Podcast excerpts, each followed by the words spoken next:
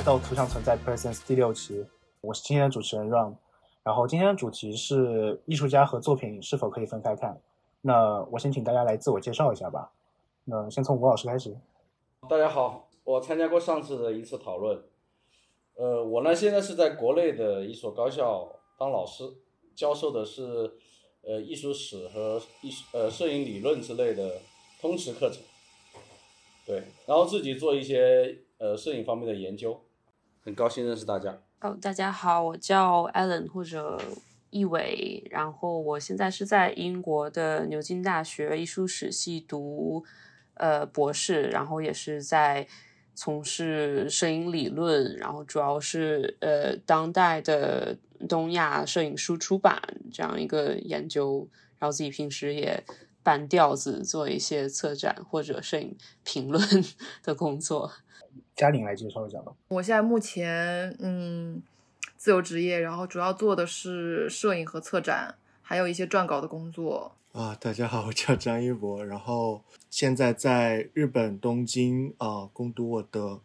呃策展及艺术文脉研究的 PhD。本科和硕士的话是在英美，然后是。主要是以艺术创作和实践为主的，所以说实际上我也是一个艺术家的一个身份啊，但是也是希望能够给到不同的一些视角吧。我说一下今天为什么要我们要来聊这个话题吧。其实是因为之前有一个事情，就是关于毕加索，他因为生前会有和很多那个女性有非常多的亲密关系，然后他有些作品也能看出来他对女性啊不是特别尊重，就有一些蔑视啊什么的这些。呃，历史的问题导致一些艺术学者和那些团体对他的呃艺术品有些抵制，并且导致他的艺术品价格因此下跌。所以我们想因此来讨论一下今天这个话题，就是呃艺术家和艺术品是否应该分开看。呃，首先大家对于这个事件如何看待呢？因为它不是一个法律上的问题，更加偏向于一个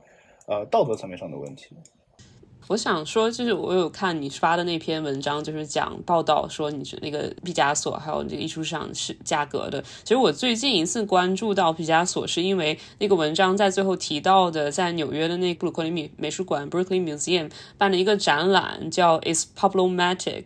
一个那个英文的叫什么双关，就是说它很很有问题嘛。然后是一个那个澳洲的喜剧演员来。那个策划的，从一个女性主义的视角，然后来重新审视毕加索的这个 legacy，他的那个作品嘛。然后，但是当时就很有争议，所以就在很多的美国呀那些那个艺术评论杂志上，就有很多人有不一样的意见说这个。然后我就觉得还蛮有意思的，是最近一次关注到，不知道他还有这个跟市场有关的这个前提。我们我们在学习艺术史的时候，对毕加索其实是多多少少有一点了解啊，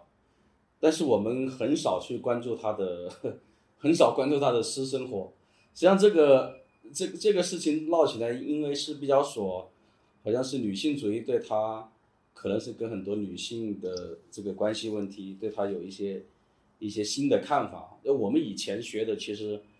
呃，就不太去谈这一方面，或者我们即便是去谈他。也是把它分开来看的，就是他在艺术史上的成就，比如说立体主义啊这些，呃，我们毫无疑问是肯定的，就是不会因为这个事情，就好像把他的艺术价值又往下拉低了。所以呢，就是呃，到目前为止，我可能还是偏向于一种什么态度呢？就是，呃，我我倾向于把它分开来看，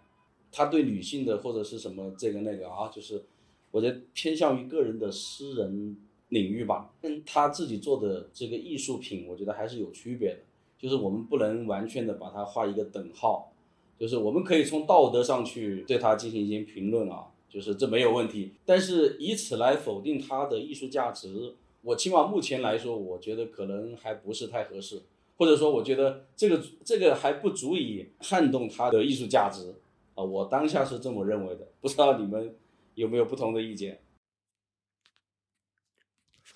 我嗯，大致上是和吴老师呈相呼应的一个观点，也不是完全赞同，但但是我认为，像吴老师刚刚讲到了，在我嗯多年接受的艺术教育里，实际上在学院里很少有讲艺术家的私生活，大多是大多是结合他的时代背景，更好的去了解艺术的文脉以及他的作品产生的一些契机，或者他所处的社会状况。我和 Allen 一样，也是因为这一次圆桌会议发的文章，我才关注到开始关注到这个事情。以前我们可能更多的关注他的作品，不管是历史主义还是对。呃，社会的问题方面的关注点会比较多，但为什么刚才呃说我和吴老师的观点成一个呼应啊，相呼应的呃嗯关系呢？因为我没有办法完全将它分开来，作品和艺术家本身的联系，倒不如说呃更因为在他的作品里面，我们啊看到了我们当下的价值观，看到了之后啊产生了疑问，不理解。或者产生了需要讨论的空间，才能够结合起来，更好的了解作品当时被创创造出来的这样的一个社会的状态，当时的艺术为什么会以这样的形式被表现出来？啊，但是我赞同吴老师的一个观点啊，是我们可以在道德立场上去批判他的一些价值观，或者说个人的作风，但不能因此把他的作品归类在反对女性或者歧视女性的啊立场上面，这两者是要啊是需要澄清啊，需要多加思考的。嗯，我补充一下，就呼应一下那，就是。呃，因为这篇文章里面讲讲的好像是因为他这一方面的私人生活方面的问题，所以导致他的市场价格下降嘛，对吧？是好像是这样一个，所以这里面可能还有一个更复杂的问题，就是我们是否能把它的市场价格等同于它的艺术艺术上的价值？因为你市场上不买它的账其实是没有问题的，就私生活的问题导致艺术市场价格下降，我觉得是一点问题都没有的，就是这是很正常的一个事情。但是我觉得它并不必然导致艺术价值的下降，就所以这里我这里面我觉得有一个三角的关系，一个是艺术价值，就它的艺术史上的价值，另外一个是它的市场价值，它本身它是不能划等号的两者之间。所以当今天我们因为他的私生活去攻击他的时候，到底会不会影响它的艺术价值？我觉得是不一定的，但是它一定会影响市场价格，我觉得这个是没有问题，因为艺术市场的价格不一定会。呃，一一的反映它的艺术价、艺术价值，对，所以我这里觉得这里面挺复杂的，这个文章可能得分开来看。我就是根据这个问题本身来聊，就是呃，这个艺术家是否需要获得这个道德伦理的约束？我自己是这么想的。一博刚才也说到，之前咱们很多时候学院里面也不会提到艺术家的私人生活，因为他可能不在讲义或者是分析艺术的重点里面。不过我在想，可能我作为一个观众，我在欣赏艺术的时候，我肯定想要去了解这个创作者的生活背景、人生经历，我才知道他是出于什么样的动机和什么样的经历所创作出他的作品。所以可能在这个层面上，他的作品和他的经历分不开。还有一点就是道德伦理这个东西，如果一个艺术家他的创作的作品跟他的私人生活息息相关，他的创作。源泉，他的创作灵感来源于他的一些私人的经验。那可能他在私人生活上做的不太对的、不太合理的地方，可能还是会被列入到大众的讨论的范范畴之内，这是无法避免。因为最近老在看社交媒体，总觉得很很强烈的一点感受是，关于道德伦理的约束的程度，好像有的时候确实取决于当代媒介的一个发展，就是每一个人他都能够。在互联网上说两句，他好像都能够去完全自由的发表自己的言论，他都能够没有门槛的去审判或者去审视任何一个伟大的曾经高高在上的艺术家的作品。对，所以我的观点一个就是，呃，道德伦理约束可能还得取决于艺术家创作的这个母题和他自己的生活的关系，还有就是跟可能还是跟媒介的发展会比较有关联。是这样，因为这个文章里面也有说到，就是他有一些绘画是直接关于女性的，就毕加索，然后也有画一些毕加索的裸，呃，就一些女性的裸体啊，一些女性的，就是反正关于女性的一些创作吧。然后在这些创作的途中，好像是有一些呃对于女性的这种不尊重。然后在这个情况下，做艺术家是否应该受到约束，或者说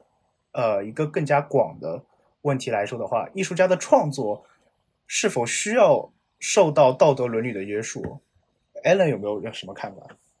就是提到刚才，因为我觉得嘉玲，然后还有一博，还有吴老师都有提到，就是在学院教育里的时候是不太会谈到这个艺术家他的私生活的。然后还有一个市场，我就觉得平常我们可能会就是谈论这些这个道德和艺术家作品的，有就是可能会有几个环境情况，可能是在展览中，可能是在他的市场，然后或者在学院这些放在不一样的。呃，这些环境中，然后市场价值呢，它是是被那个呃 institution 就是机构，然后还有一些评论，然后来引导的。然后就是我觉得有时候他们这个互相之间的关系，就是谁来规定这些作品的艺艺术价值到底是什么？谁然后谁来规定他们的市场价值？然后这些也是一个像刚才吴老师有提到一样，就互相的。呃，之间牵制吧，或者互相引导的作用。然后，因为我觉得机构或者教育机构，或者是美术馆、博物馆，就他们的功能上来说，比较受这种道德伦理上，我们会以比较高的标准来评判它嘛。因为它作为一个就是文化的守门人呢，gatekeeper 这种角色来说。然后我可能想的更多的是一些这种机构上，就我们观看，因为因为他，然后但是这个情况下，我们看一个展览就不是，嗯，这个艺术家他本人的一个道德伦理的。呃，一单方面因素，可能更多的还有就是策展人啊，或者这个机构在展示的时候，然后不光是一些些性别方面的性别上的道德伦理约束，还有可能就是比如说纪实摄影啊，拍摄战争啊，你展览的一些比较可能敏感、暴力的东西，或者种族或者就是殖民意义上的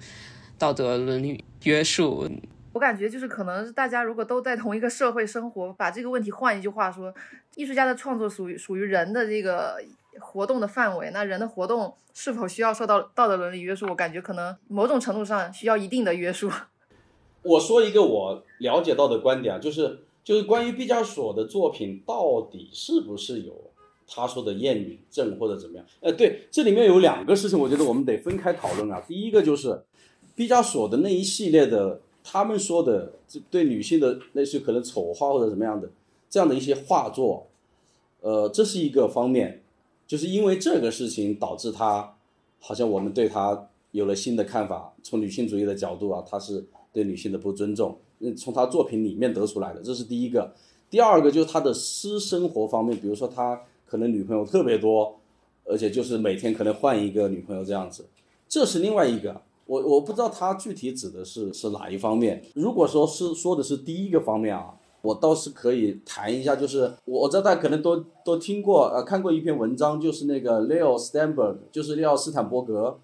他在《另类准则》这一篇文章里面，他其实专门讲了毕加索的画那个阿尔及利亚女人，他里面说到这一个作品了，对吧？就是他他他画这个作品，其实有很多人说他是对女性的不尊重，但实际上他做了很长的一个分析，花了很多的篇幅。专门去讲了这一篇这一个作品它的来历，就是说，毕加索做这个作品，他并不是通常大家大众认为的那样，好像是他对女性极其厌恶讨厌，然后他觉得他必须在作品当中必须去发泄他对女性的不满或者怎么样，而是因为他基于对一个形式的考虑，就是他需要把，呃，他需要在一个平面里面去同时再现，就是一个人的不同角度的。这个部位，因为这是也是西方艺术史里面一个很长的一个母题嘛，就是比如说以前的美惠山女神，她会用正面、侧面，然后背面来来同时体现一个人的各个角度，或者用镜子，对吧？有一个人在镜子前，我们能看通过镜子看到他的背面，就是毕加索其实也是呼应一个这样的母题，就是我能不能在一个平面里面去同时再现他一个人体的。比如说一个女人头像，我们看上去好像他画的是支离破碎的，好像他对女人很厌恶，所以特别丑。但实际上他把它分析出来，就是他是在做一个形式实验。比如说在同时一个平面里面能看到他的正视图、侧视图等等。整个这篇论文的含义就是说，他不是为了去鄙视女人，也不是为了不尊重女人，而是因为他要做一个很很正常的这样的一个形式的试验。他画了一十五张嘛那张画，他最后在第十五张的时候。他才说自己是比较满意的这样的，他在做了一个这样的形式的实验。呃，我除非能听到比斯坦伯格更雄辩的一个说明。否则的话，起码我读了他的文章，我觉得他的说法好像是更有说服力一些。因为我看了很多他的画的女性头像，你你确实你初看的话，好像他真的是支离破碎，不成系统，好像是随便去把一个人肢解了。但是当你听了他的分析之后，你就觉得哦，你真的可以在他那个画里面找到一个人体的正面、侧面，然后把它拼接在一起的这种努力。我觉得它更像是一个科学的实验，而不是从精神的角度去分析他有厌女症。在读博士的时候，我觉得看了那个书之后，就哇，这突然颠覆了我们以前对毕加索的从人文主义或者从生命、从精神的角度去分析，因为他从纯形式的分析得出来的一个结论。所以我觉得。呃，听上去似乎比那个更更有说服力一点，对我我就补充这样的一个视角。我觉得那那篇文章的话，感觉更像是从毕加索的私人生活里面看到了这样的问题，然后试图去带入到他的作品里面去分析他作品里面是否呃与他的私人的生活体现出来这些问题产生的有这样的一个关联性在里面。是，就不是说他单纯从哪一个角度，他试图是把两个角度捆绑在一起的。在这里，我实际上想补充另外一个角度，就是，呃，实际上，呃，他所处的那个时代，包括中世纪以来，整个呃，在画作过程、油画里面出现的女性的形象，实际上是非常的多的啊，不管是呃裸体的形象也好，还是各种呃姿姿态也好，或者说。呃，群像也好，这种各种各样的画像，呃，在中世纪以来的画作里面是不在少数的。啊，英国的呃文学评论家 John Berger 实在他的那个观看之道 Ways of Seeing 里面，实际上有提到过一个，就是实际上在这类画作之中，啊，men act，呃，and women appear，也就是男人是行动的那个，而女人是展现这个。这个问题实际上是出现在广泛的这类话题中。实际上那些。把女性的身体也好，或者说姿态也好，画得非常的好看，也就是 John Berger 的观点哈。所谓的我们社会的呃通俗的定义下的美，这个美的标准实际上并不是站在女性的角度上面所定义的美。这些画里面虽然说画的都是女性，但是它服务的是正在画面前坐着的那个观众，也就是男性的这样的一个取向以及审美上面呈现的这样一个女性的美的一个姿态或者身体哈。我觉得这个从这个角度上面来说的话，并不一定说把女性画的美了，那就是尊重女性。有的时候，你可能所定义的这个美，并不一定啊是站在他的角度出发的，而是站在他所呈现出来的这个姿态的面前这个观众的这个角度出发的，也是啊，我觉得可以思考的一个维度吧。呃，虽然这个起因是一个女性主义有关的一个起因，但是我其实我们今天。可能不是主要讨论女性主义，更想讨论一下就是总体上的道德伦理约束。因为我这边想到的另外一个例子，就比如说，就比如说萨利曼和呃 Sophie Kell，就是 Sophie Kell 有出过一本书，是关于呃自己拿着一个相机跟着一个男的，然后一路一路一路直接到他家里，然后同时也拍过一些在呃比如说在酒店里面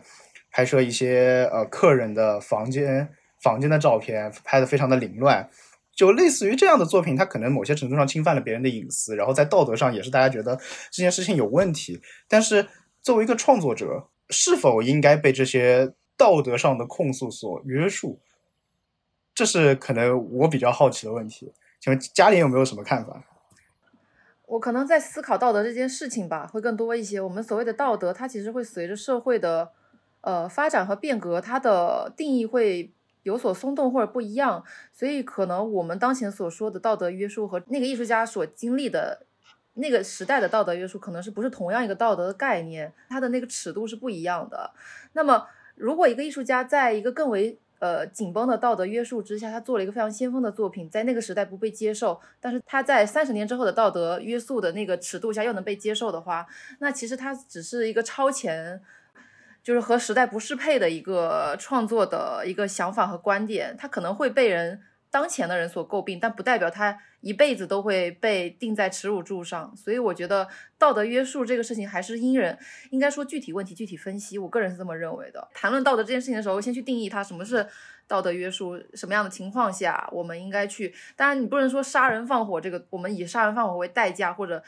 痛苦的伤害着别人的代价为前提去创作。那这个这样的道德肯定是应该要受约束的。呃，创作不应该是伤害另一个人，并且不征得别人同意下伤害别人所做出来的事情。但是如果比如说是无伤大雅的，或者是可以稍微松动一些的，呃，越界，我觉得应该是没有太大问题。其实我挺想听听大家所说，就是最近不是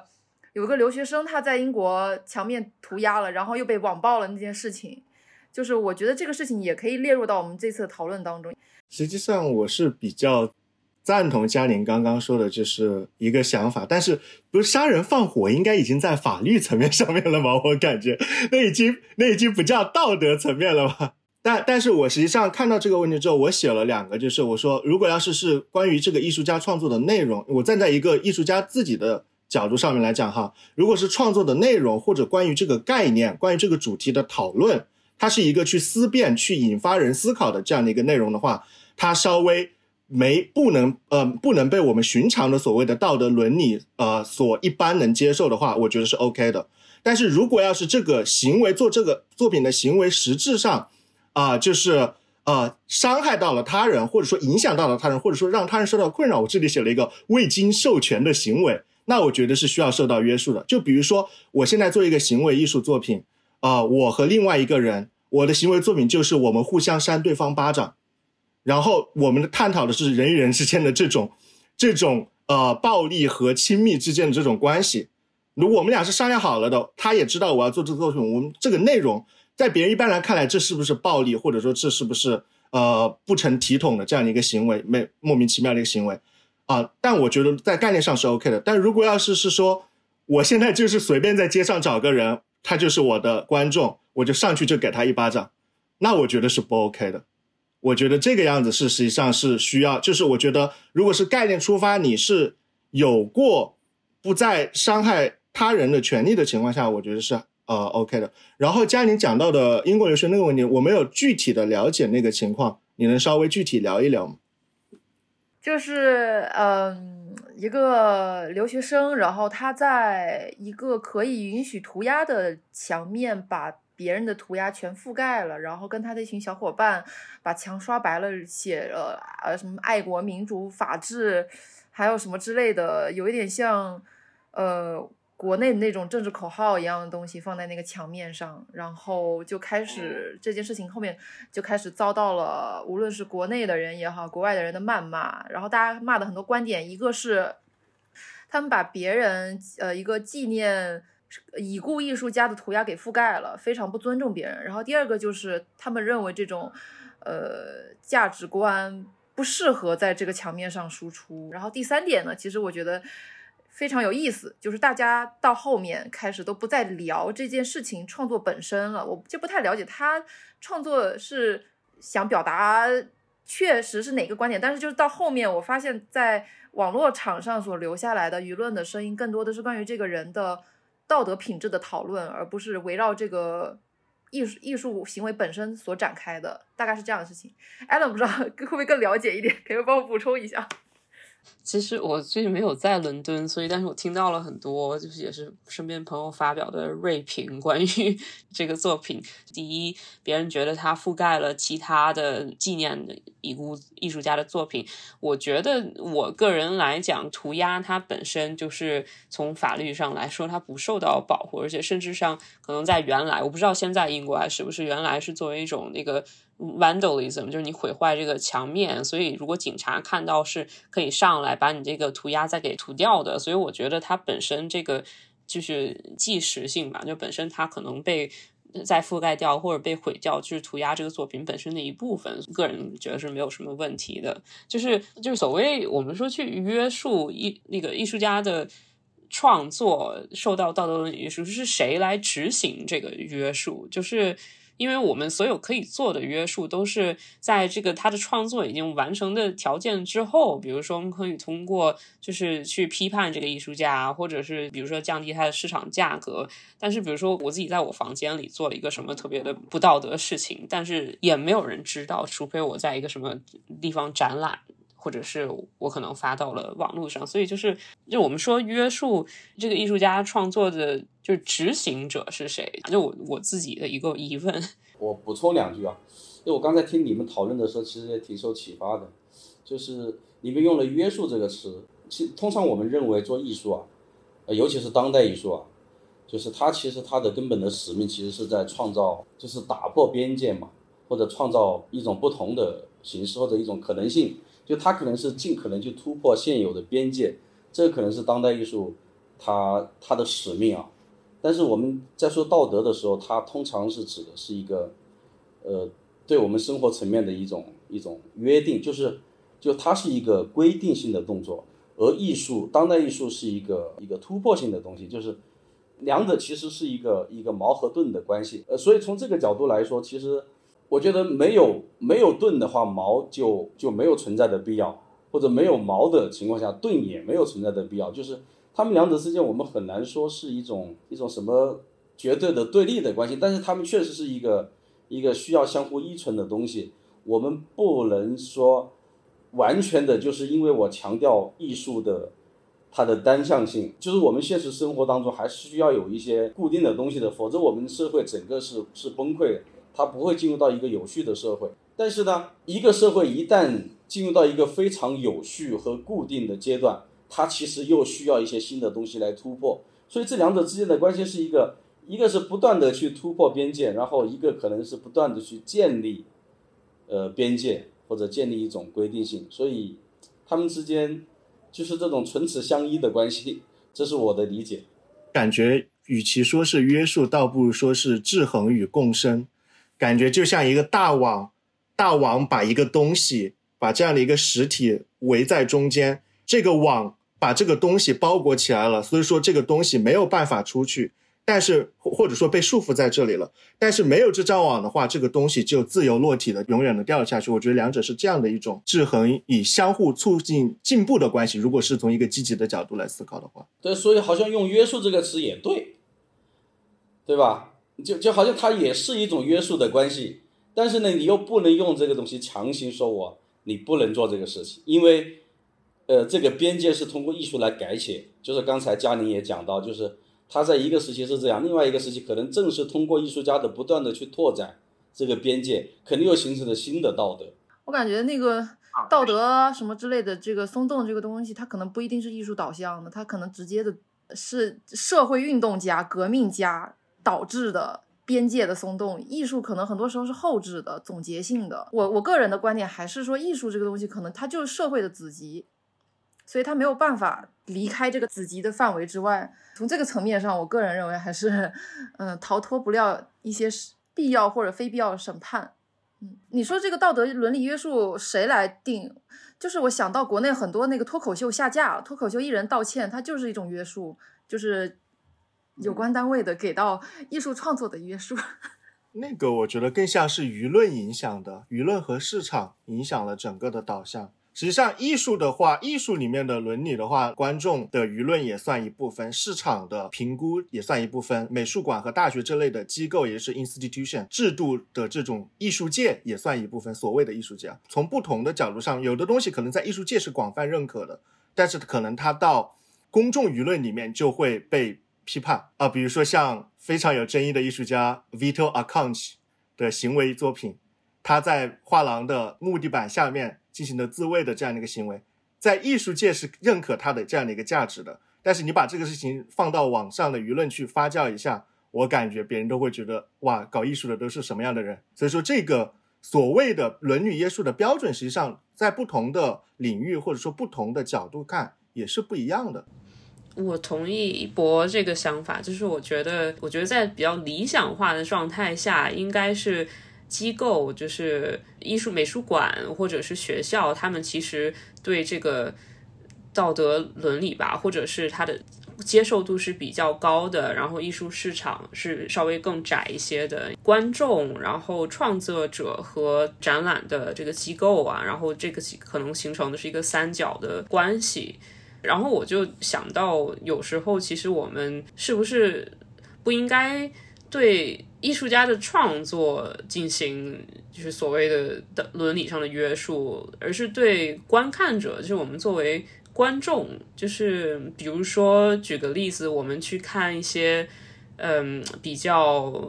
呃血腥或者就是战争的照片的时候，我们。就是可能会有一些顾虑，是说这些东西太过暴力，而不适合给我们这些观众看。比如说刚才 Ram 提到 Sally Man，我不知道你是不是想说他的那个就尸体呢？那个 Body Farm，就是他去森林里边拍了，就为科学研究做贡献用的那个人的尸体嘛。但是我觉得有时候他其实是，呃，更多的是对我们。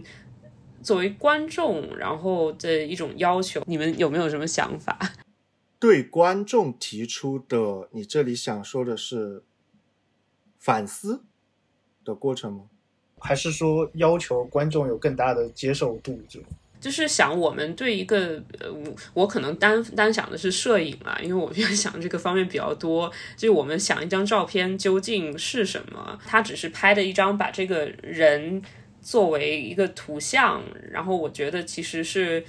嗯，一种太过简单的方法来看这个照片，而是我比较认同的是，就我想的是那个呃，Ariella Azulay 写的，他就是说，我们看一张照片的时候，看的是其实是一个摄影的事件，然后同时我们要承认这个拍摄者、这个被拍摄者和我们作为观者同时的。就就是的成在这些所有人的主体性，就是我们能够接受这个，比如说尸体的照片，同时是对，就我们也承认了被拍摄者他的主体性。就我是觉得，我们作为那个观众的可能观看方式要改变，而不是说对那个艺术家的创作是来约束。就我我的观点是这样。现在忍这个说法，就是对于摄影来说，是不是就艺术家他的身份和他的。个人的问题会更加就会影响他这个作品是一个以什么样的方式呈现。我想举一个比较关于一个非常著名的艺术呃日本的摄影师叫土门泉，然后就是他当时拍摄的那些照片，就是有一些是关于啊日本的一些风俗、一些风俗啊、一些民俗上的东西。然后他当时有这种就是我们要宣传自己的呃日本本土的文化。但是后来有一些研究者后来发现，他是一个日本呃帝国时代的一个比较高级的情报机关啊，他是大概日本大日本帝国什么情报部部长这种身份，然后同时他又在拍这些照片，这个时候看到他的照片的时候，呃，你能理解他的照片的意义就完全不一样了。他已经从一个非常普通的摄影师，我说我要去拍一下日本的民俗，变成了一个非常带有 propaganda 的动机的这些东西。所以他的一些个人私人的私人的立场，或者说他一些私人问题，呃，甚至是道德问题，是否会对呃观众观看作品带来影响？会带来多大的影响？这是我想问的问题。我觉得这个可以和 Alan 刚刚有提到的观众到底该怎么看待艺术作品的这样的一个思考的方式挂钩，就是因为不管我们知不知道。啊，就是你刚才说的那位呃摄影家，他的他的政治立场是怎么样的？他在日本政府里面处于怎样的一个位置？他拍摄的内容是没有变化的，也就是说，风景还是那个风景，是呃摄影作品还是那个摄影作品，变化的是我们是否想要把这样的一个作品与其他的与之相关的这样一些信息结合起来，一起来思考。也就是说，嗯，我们到底是将艺术。当成是单纯的这样的一个作品，或者说一个可以去根据它纯粹的内容来去思考的这样的一个催化剂，催发观众们去思考的这样的一个介质，还是说我们把它当成是一个知识，当成是一个信息？这个实际上，因为不管那个艺术家的背景，或者说他的政治的立场是怎么样的，他的那个作品本身性质是不变的。那么就看在你观众，你是更愿意。把它当成是作品来看待，还是把它当成是一个信息来看待？对，这是我的观点。摄影一个非常有意思的或者它的复杂性的体现。刚才那个一博讲到提到过英国一个批评家 John Berger 是吧？他分析照片的时候，他好像讲了一个观点，就是一张照片当它被拍摄出来之后啊，它会脱离开它原来的语境。他拍完那个东西之后，它其实是脱离开它原来的语境，就不管你开始的企图或者动机是什么，但是它已经跟它之前是是有时空的割裂了，因为它是。它是当时的一个碎片，然后在另外一个时空被新的接受者来接受，所以它必然会产生这种意义上的歧义。他用了一个就是歧义嘛，而且他我们对他的理解就一定会背离开一开始这个照片存在的那个语境，这是非常正常的，就是而且也是不可避免的。所以就这这个事情来说，就是那个土门泉拍的这个照片。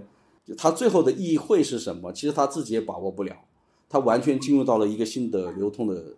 一个一个机构，就是每个人读它，可能我会利用对我我有利的一面，或者我读解出跟我的信息背景能够接上的那一个信息，所以这个是很难去去避免的。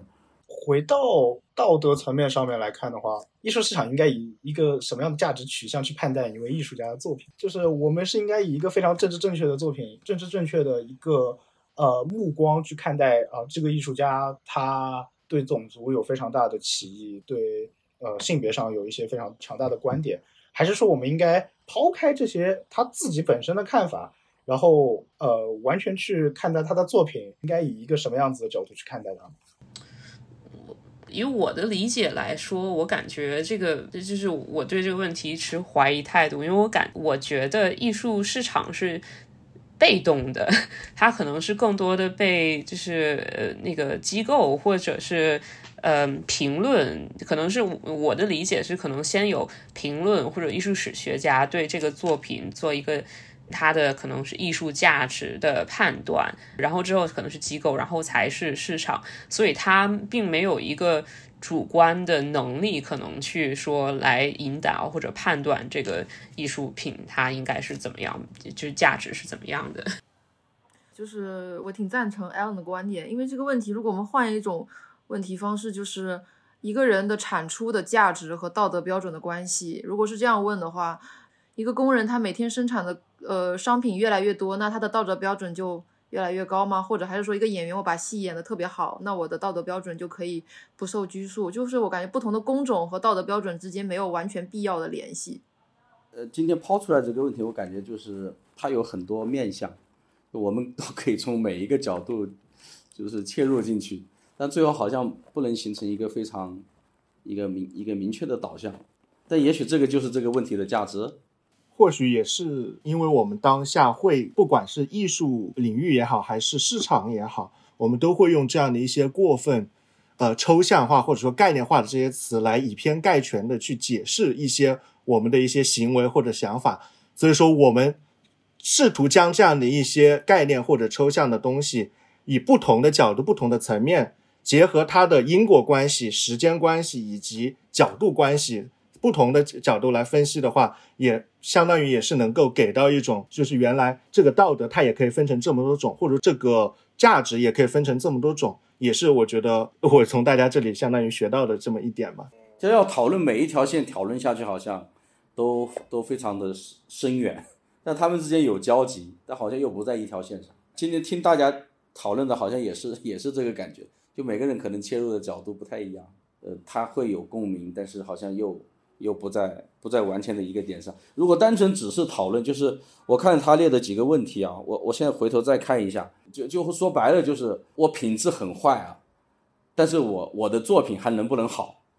这可能很简单，就是一个这样的问题，就是我我这个人是一个坏人，可能我比如说我是一个杀人犯啊，卡拉瓦乔不就是一个杀人犯嘛，对吧？他他就是一个一个一个被被通缉的一个杀人犯，但实际上他他是艺术史上这么有名的一个画家。像像这样的问题，我们其实我们可以回到这样的问题，就是你你们怎么怎么来看，或者可能观众是不是对这个东西更感兴趣？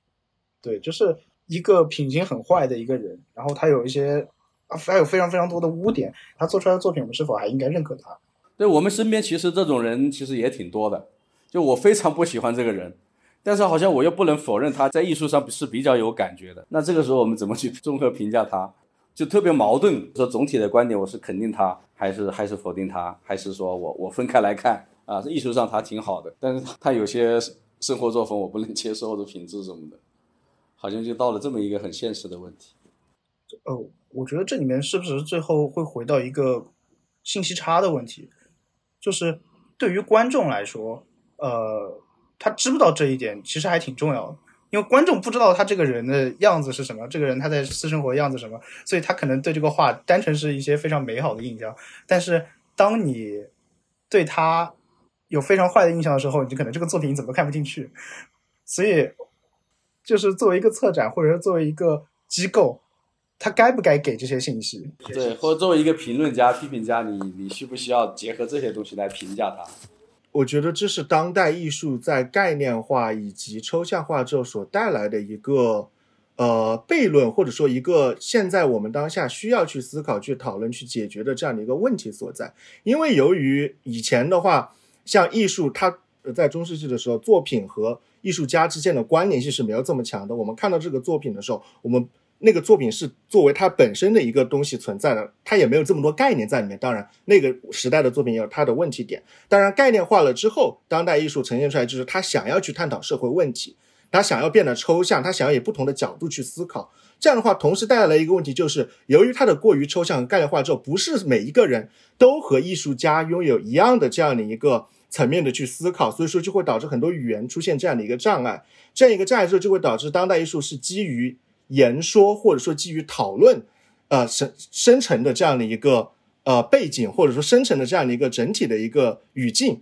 呃，包括我们现在在艺术的学院里面，你要是要申请这个呃硕士或者申请博士，你你要展示你的作品集，然后你还要解说你的作品集，你要给一个 presentation，也就是说。你要帮助他人去了解，所以说导导致于现在的当代艺术作品都基于言说去发酵、去讨论，才有了对话的可能性。而这种言说就会将艺术家自己的背景，他不管是他时态的背景，还是他个人的背景，这种各种各样的因素网罗进去来一起讨论，才会招致我们现在就是，呃，会存在一个到底艺术家本人和作品啊之间。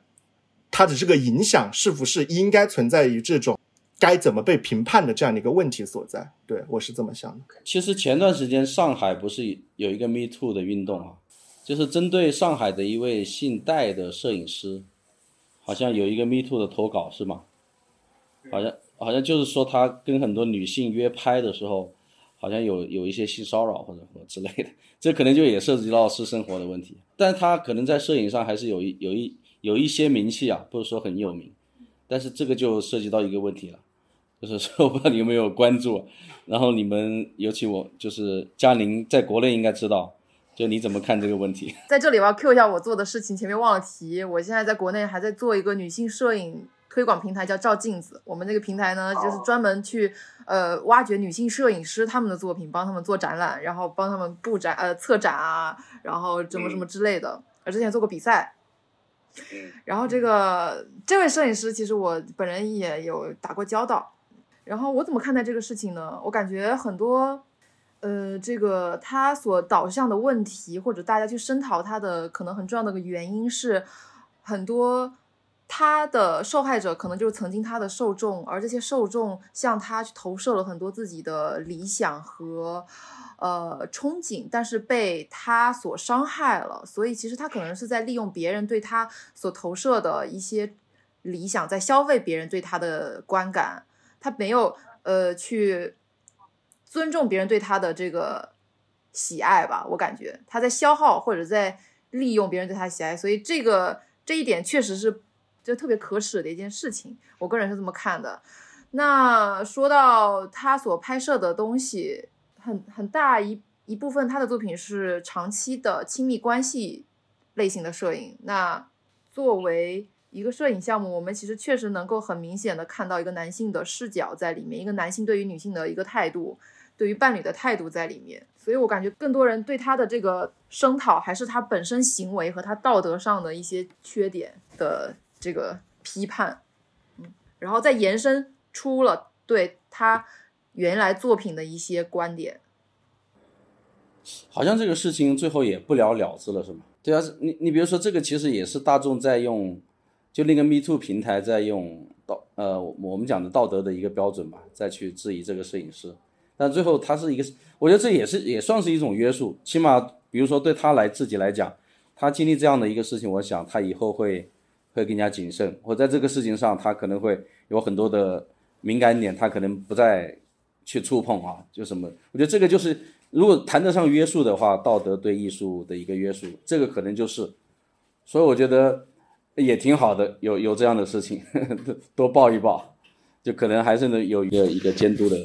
我感觉这个事情其实可能也是对观众一个提醒吧。就我自己，如果作为一个观众，可能一开始我对于呃摄影艺术不是特别了解，然后我会对于摄影师或者是创造美丽作品的人会有很多的憧憬。但是我个人感觉，就是回到最后一个问题嘛，我感觉对我自己来说，我不会看到一个我认为很优秀的作品之后，我就立刻预设这个创作出这么优秀作品的人就是一个人品非常好的人。就在我看来，我觉得两者是我会分开来的，就我不会对他的作者有任何道德层面的预设，预设好或者不好。对，我觉得这一点挺好的，就是我们不要不要看到作品就把他的作品本身跟人品结合起来，对吧？人尤其是人品，就跟作品真的是有时候会差很远。就有很多很知名的艺术家，其实人品都不怎么样，所以这个真不好说。打破这种幻想是对的。我觉得回到 Ram 提到的那个问题，就是说我们是否应该让观众知道这样的一些信息，还是说我们就只是呈现出作品？我觉得观众是需要给给到一个全面以及呃各种各样文脉类型的信息，来去更加深层次的去与这个作品进行对话的。但是这不代表着是说。啊，我们需要去引导观众怎么去想，怎么因为这样的信息去站一个所谓的立场。换句话来说，我觉得刚才讨论的呃缺失的这样的一个空白地方是，我们是否应该把作品视作艺术家的一个立场或者说一个观点呢？如果说他的这个作品是他的这样的一个立场一个观点，那么他的这样的一个背景和动机，或者说他的人品道德也好，就与他的这个立场和观点相关。但是在当代艺术的语境下，它有的时候并不一定就是像一篇议论文一样，我有一个中心论点在那里，在这些作品里面，正像呃罗兰巴赫 （Roland Barthes） 在那个很有名的《Death of Author》，就是作者之死这篇文章里面有讲到的，艺术家在创作出了这个作品之后，实际上他就已经去世了。当然打引号的去世哈，也就是说，呃，实际上。艺术家只是将基于他的背景、记忆、价值观、思考方式，在在这个世界，在我们共同生活史里面和历史里面，还有社会文化里面捕捉到的信息，以艺术的形式表现出来。而作为观众，我们在结合我们自己的背景、记忆、经历以及周围的这样的一些呃理解，来去捕捉里面的东西。换句话来说。他捕捉原本捕捉的那样的一个世界，我们能与后面的这样的一个世界产生怎样的对话，产生怎样的这样的一个啊思辨的产生，或者有怎样的新的理解？我觉得这是可能当代艺术语境下，啊，观众们，呃，更踏入一个美术馆，进入一个展览之后，啊，需要抱有的这样的一个姿态，或者说一个思考的方式吧。我很同意刚才一博说的，就是我觉得我比较会，就是也是通过咱们今天的讨论，可能我比较就感受到的是，我们作为一个就是观众，应该更呃有意识，我们观看的作品，包括我们看每一个作品在不一样的展览或者不一样的，可能在大街上啊看到了它在每个不一样的 context 的语境下，可能它的我们对这个。作品的理解或者对这个作品就是都会不一样，所以就是像一博刚才说的一样，更多时候是我们作为一个讨论者的角色去不应该说引导我们去想某某一个观点，而是说让我们加入一个就 ongoing conversation 吧，就是持续的讨论，就像我们现在正在做的事情一样。那今天大概就到这里，谢谢大家，谢谢一博，谢谢王，谢谢。谢谢谢谢嘉玲，谢谢谢谢。学到了很多。girls